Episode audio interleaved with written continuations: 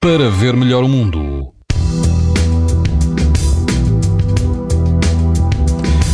Todo o país vai apresentar amanhã risco muito alto de exposição à radiação ultravioleta, incluindo a Madeira e os Açores.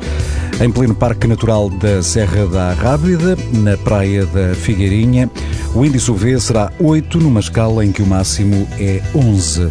A água pode chegar aos 22 graus e o vento vai soprar forte, quase 40 km hora. Se estiver no Algarve, na Praia da Luz, a água do mar vai rondar os 19 graus e o vento vai soprar forte.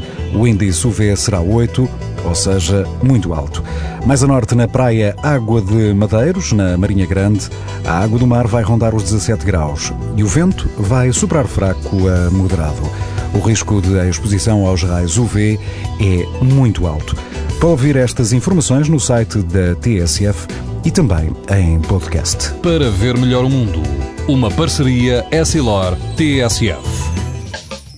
Leia o jornal sem perder as brincadeiras dos seus filhos e o barco que navega no horizonte.